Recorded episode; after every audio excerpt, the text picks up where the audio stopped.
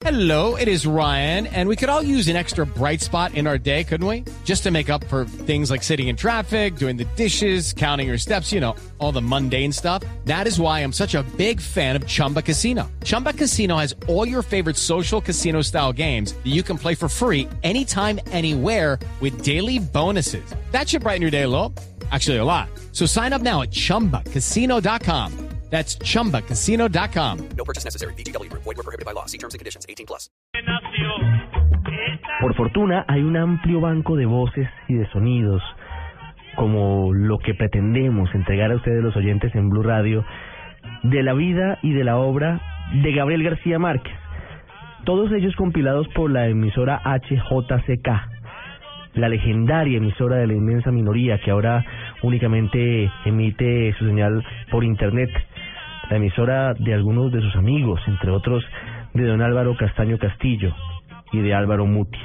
Vamos a escuchar algunos apartes de la vida de Gabo, de las entrevistas, y comenzamos muy atrás en el tiempo. Comenzamos el 20 de septiembre de 1954, cuando era un joven y promisorio escritor nacido en Aracataca, que aún no tenía la dimensión universal que luego obtuvo y alcanzó Gabriel García Márquez.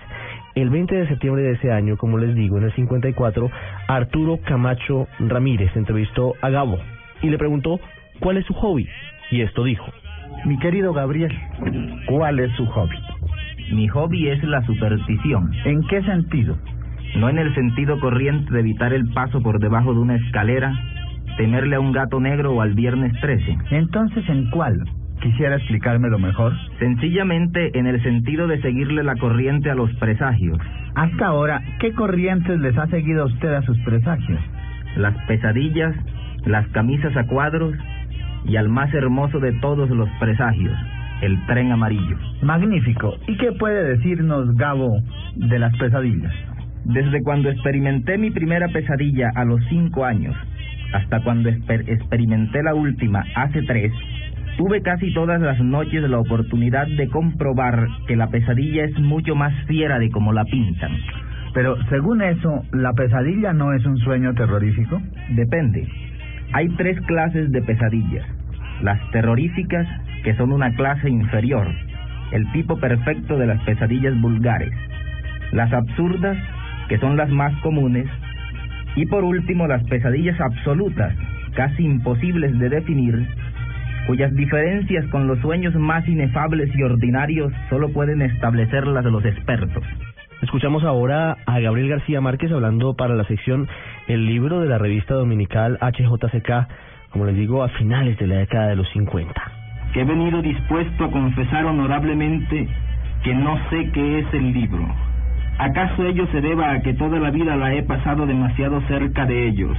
He comprado libros, los he leído, los he regalado, los he vendido, me los he robado y hace algún tiempo, para bien o para mal, he empezado a escribirlos.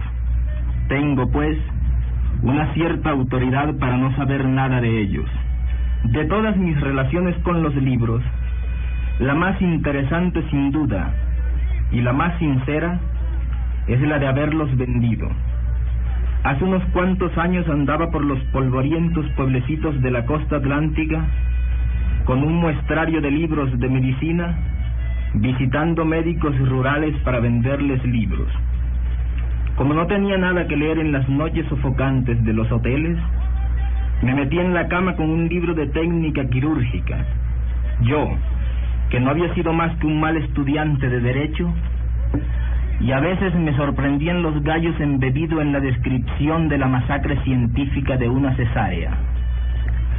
Aquella actividad no me enseñó mucho de los libros, pero me enseñó un poco de la gente.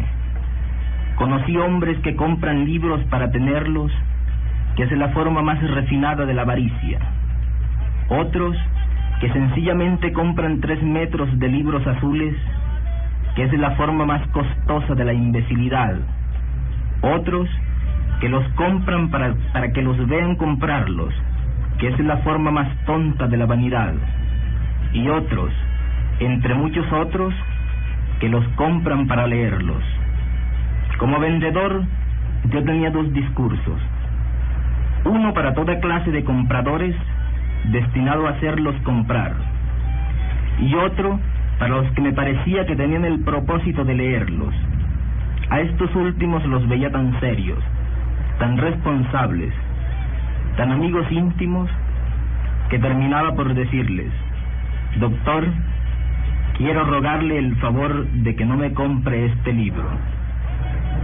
Creo que de esos años de vendedor ambulante nació en mí el propósito de escribir libros, que es una manera de seguirlos vendiendo, pero que es al mismo tiempo el modo más honrado de venderlos, porque se pueden corregir, arreglar e inclusive romperlos y volverlos a hacer hasta cuando uno está bastante persuadido de que no engaña a nadie. Entonces, como en la escuela, uno no sabe todavía qué cosa es un libro, pero le tiene más respeto que nunca, porque entonces sabe mejor que nadie que un libro es una cosa difícil, acaso la cosa más difícil de hacer que se ha inventado.